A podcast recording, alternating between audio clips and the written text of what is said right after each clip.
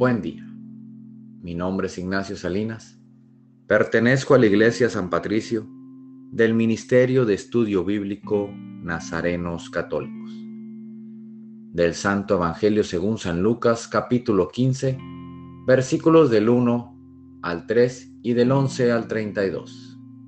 En aquel tiempo se acercaban a Jesús los publicanos y los pecadores para escucharlo por lo cual los fariseos y los escribas murmuraban entre sí. Este recibe a los pecadores y come con ellos. Jesús les dijo entonces esta parábola. Un hombre tenía dos hijos, y el menor de ellos le dijo a su padre, Padre, dame la parte de la herencia que me toca. Y él les repartió los bienes. No muchos días después, el hijo menor, juntando todo lo suyo, se fue a un país lejano y allá derrochó su fortuna, viviendo de una manera disoluta.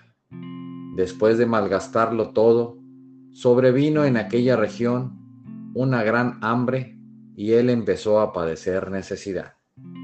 Entonces fue a pedirle trabajo a un habitante de aquel país el cual lo mandó a sus campos a cuidar cerdos. Tenía ganas de hartarse con las bellotas que comían los, cerdos, pero no lo dejaban que se las comiera. Se puso entonces a reflexionar y se dijo, ¿cuántos trabajadores en casa de mi padre tienen pan de sobra y yo, aquí, me estoy muriendo de hambre? Me levantaré, volveré a mi padre y le diré, Padre, he pecado contra el cielo y contra ti. Ya no merezco llamarme hijo tuyo, recíbeme como uno de tus trabajadores. Enseguida se puso en camino hacia la casa de su padre. Estaba todavía lejos cuando su padre lo vio y se enterneció profundamente. Corrió hacia él y echándole los brazos al cuello, lo cubrió de besos. El muchacho le dijo, Padre, he pecado contra el cielo y contra ti. Ya no merezco llamarme hijo tuyo. Pero el padre les dijo a sus criados, Pronto, traigan la túnica más rica y vístansela. Pónganle un anillo en el dedo y sandalias en los pies. Traigan el becerro gordo y mátenlo.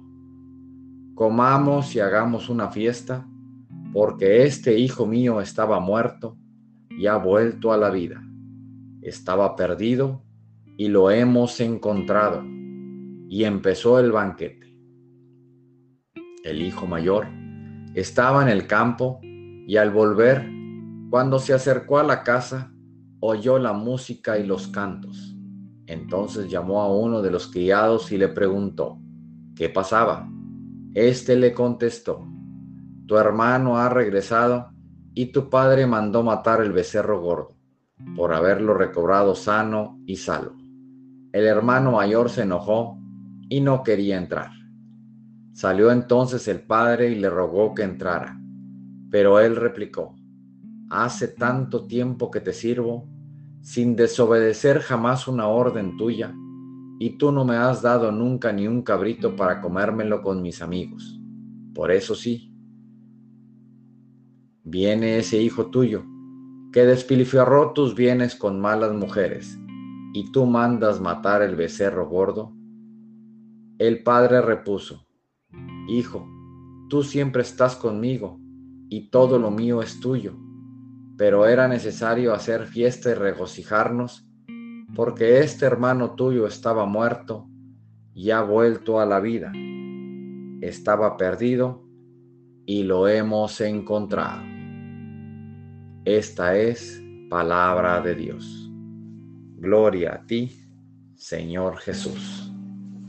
Reflexionemos. Este Evangelio nos recuerda el amor tan inmenso que nos tiene nuestro Padre, el gozo que le da al vernos dirigirnos a Él. Recibámoslo con ese mismo amor que Él nos da al abrazarnos cada vez que regresamos a Él después de haberlo ofendido. Recordemos lo bien que se siente estar en casa y sentarte a la mesa en familia. Queridos hermanos, no nos alejemos de la casa de Dios, no nos acostumbremos a vivir sin Él.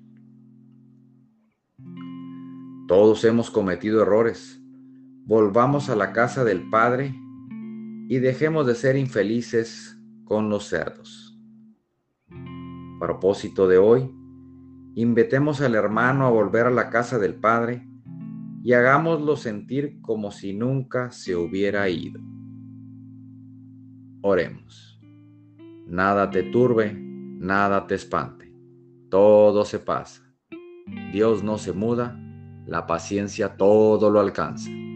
Quien a Dios tiene, nada le falta. Solo Dios basta. Vayamos con alegría a proclamar lo que Dios nos ha enseñado. Que tengan un excelente día.